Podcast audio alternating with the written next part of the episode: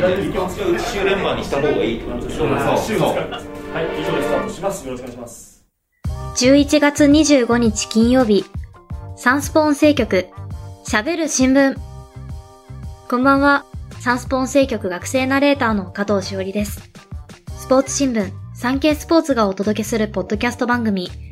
サンスポ音声局、喋る新聞。この番組は、記者をはじめとしたサンスポの中の人が、スポーツやエンタメ、競馬、公営競技などのニュースについて、曜日ごとのテーマに沿って喋ります。金曜日のテーマは、耳よりサンスポ。サンスポ紙面に掲載された1週間の記事から、音声局がピックアップした耳寄りなニュースをお届けします。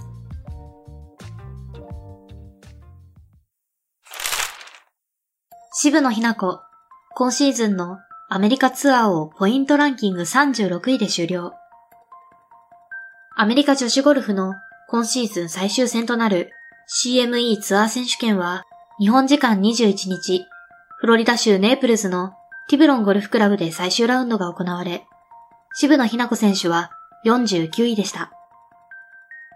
今年がアメリカツアーへの本格参戦1年目となった渋野選手は、23大会に出場し、トップ10入りが5回、予選落ちが9回ありました。ポイントランキングは36位でした。渋野選手は、悪いとしか言いようがない1年、すべてにおいてレベルが低い。来年はもう少し頑張らないと、と振り返りました。24日に開幕した日本ツアーの最終戦、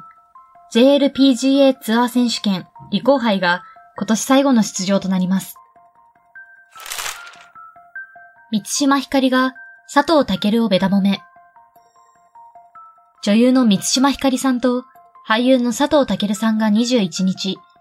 東京都内で行われたネットフリックスのドラマ、ファーストラブ初恋のプレミアイベントに登場しました。ドラマは歌手の宇多田ヒカルさんの名曲にインスパイアされ制作されたラブストーリーです。三島さんは佐藤さんについて、この人は女の人を純真無垢に愛する人なんだなって、顔もかっこいいけど心もかっこいいのかよって思いました。とベタ褒め。これに対し佐藤さんは、今体温が2度ぐらい上がってしまった、と照れていました。ドラマは11月24日からネットフリックスで独占配信中です。ヤクルトが秋季キャンプを打ち上げ。東京ヤクルトスワローズは20日、新型コロナウイルスの影響などで3年ぶりの開催となった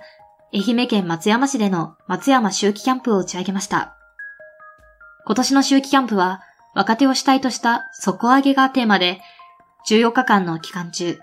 2試合の練習試合が行われました。高津慎吾監督は、接することが多くなかった選手ばかりだったので、見ることに徹した。これじゃあダメだなと思ったことが収穫、と厳しい言葉を口にしました。最後のミーティングでは、よく頑張ったが、みんな頑張っている。主力選手を追い越そうと思った時に、この程度の頑張りでは、そこのレベルには達していない。と、主力選手との差を伝える一方で、使ってみたい、キャンプに呼んでみたい子はたくさんいた、とも話しました。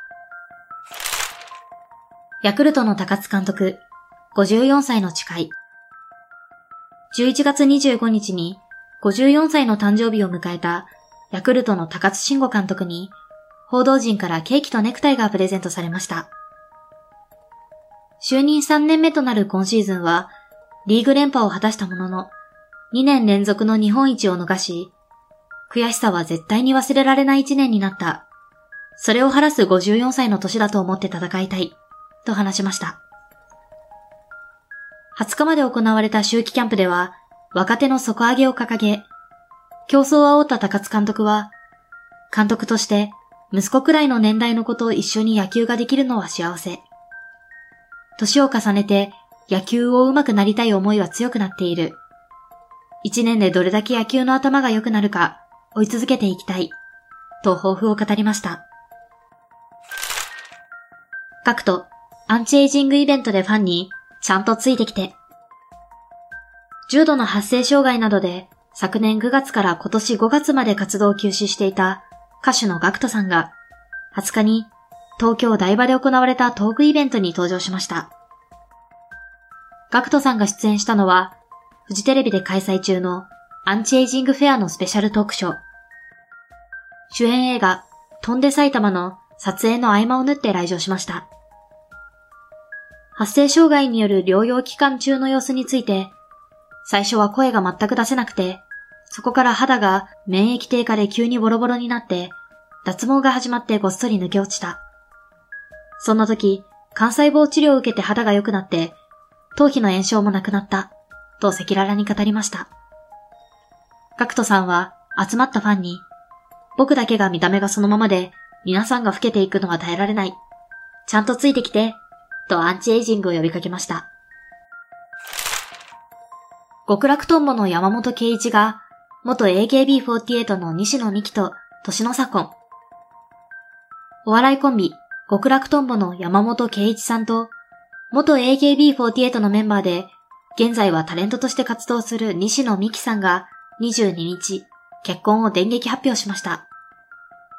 54歳の山本さんと23歳の西野さんは31歳の年の差婚です。結婚を発表した11月22日は、いい夫婦の日。この日の午後7時に、山本さんの公式 YouTube チャンネル、ケイチョンチャンネルに二人揃って登場し、配信前、東京都内の区役所に婚姻届を提出したことを報告しました。山本さんは、笑いの絶えない、そんな家庭を築き上げたい、と話しています。ラグビー、リーグワン、大学生が出場可能に。2期目のシーズンが12月17日に開幕するラグビーのリーグワンは22日。大学最終学年の選手が公式戦に出場できるアーリーエントリーを導入すると発表しました。来年1月8日に決勝戦が行われる全国大学選手権の全日程が終了した後、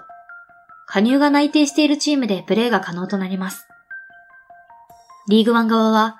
若い選手の出場機会を増やして育成につなげ、リーグの発展を図っていきたい、と導入の意図を説明しました。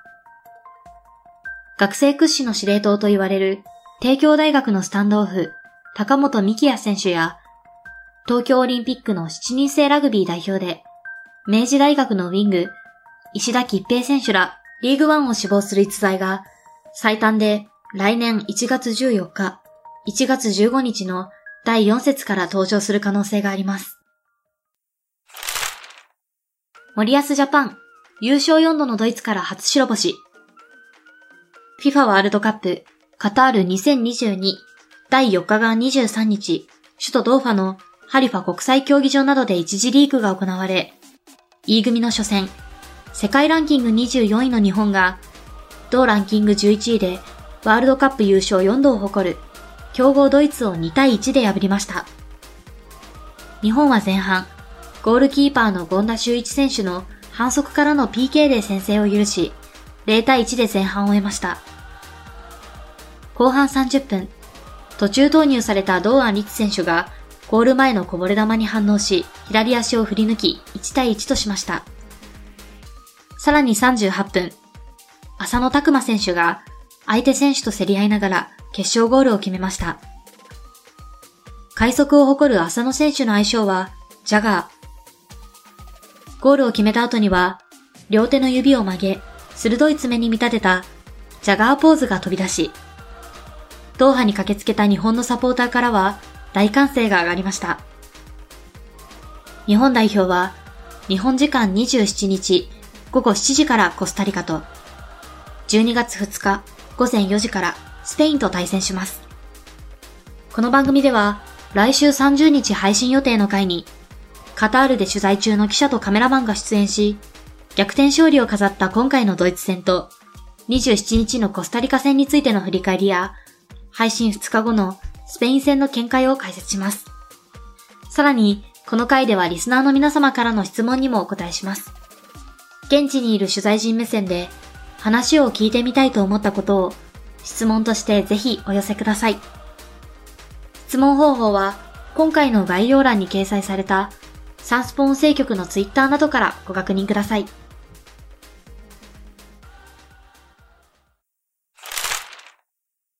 今回お届けしたニュースの元記事は、産経電子版産経スポーツ、または概要欄のサンスポウェブのリンクからお読みいただけます。また、番組では皆様からのご意見、ご感想をお待ちしています。SNS に投稿する際は、番組名、ハッシュタグ喋る新聞。喋るはひらがな、新聞は漢字。金曜日のテーマ名、ハッシュタグすべてカタカナで、耳よりサンスポをつけてください。SNS 以外からは概要欄の専用フォームからも送信可能です。毎週月、水、金曜日の午後5時頃より配信中。サンスポ音声局、喋る新聞。来週のラインナップ、月曜日はなるほどサンスポ。今週末ついに決定。サンスポの顔を決める新人グラドル発掘オーディション。三代目サンスポ55クイーンオーディションの受賞者が早速この番組に登場。自己紹介など、フレッシュさいっぱいでお届けします。水曜日は、聞きときサンスポ。FIFA ワールドカップカタール2022特集第2弾。ドイツ、コスタリカ戦の振り返りや、2日後のスペイン戦の見解を、東京、大阪サンスポ編集局運動部のサッカー担当、山下幸四郎記者と、村田直人記者、写真報道局スポーツ担当の倉健人カメラマンが現地カタールから解説します。リスナーの皆様からの質問もこの回でお答えしますので、取材陣目線で聞きたいことをぜひお寄せください。詳しくは概要欄をご確認ください。そして来週も金曜日は耳よりサンスポ。サンスポ紙面に掲載された1週間の記事から音声局がピックアップした耳寄りなニュースをお届けします。それではまた次回、週明け月曜日の午後5時頃にお会いしましょう。今回は、サンスポ音声局学生ナレーターの加藤しおりがお届けしました。日曜日は、コスタリカ戦が午後7時にキックオフします。皆さんで日本代表を応援しましょう。良い週末を